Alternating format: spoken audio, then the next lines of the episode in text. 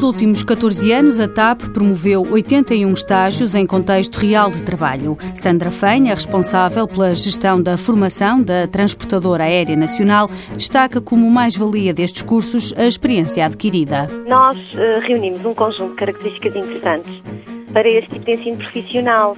Eu destaco aqui o nível tecnológico da empresa, que é um nível tecnológico inerente à sua atividade e à operação do transporte aéreo de, de passageiros de carga e de correio e no ambiente atual que sabemos ser de elevadas exigências a nível tecnológico. E estes jovens têm conseguido responder a estas exigências da empresa. Portanto, na empresa o conceito do learning by doing é, é algo que é transversal e que está consolidado.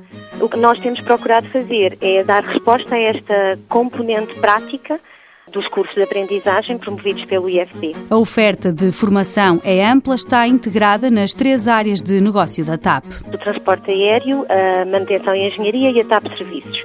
E as áreas que nós identificamos, cuja resposta pode ser dada por estes alunos, são as áreas da metalurgia e da metalomecânica, a área de eletrónica e automação, a contabilidade e fiscalidade, o turismo e lazer e ainda secretariado e apoio administrativo. São estas cinco áreas onde nós eh, temos assegurado e vamos procurar assegurar também no futuro. É um compromisso que temos com o IFP. Sandra Fenha considera estes cursos de aprendizagem muito importantes para quem pretende seguir uma carreira nesta área. Estes jovens trabalham em equipas reais de profissionais da TAP.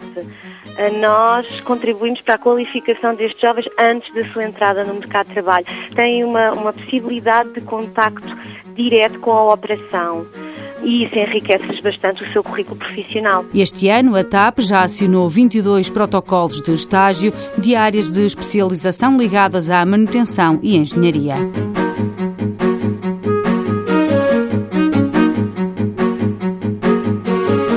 Mãos à obra, financiado pelo Estado português e pelo Programa Operacional de Assistência Técnica do Fundo Social Europeu, sob o lema Gerir, Conhecer e Intervir.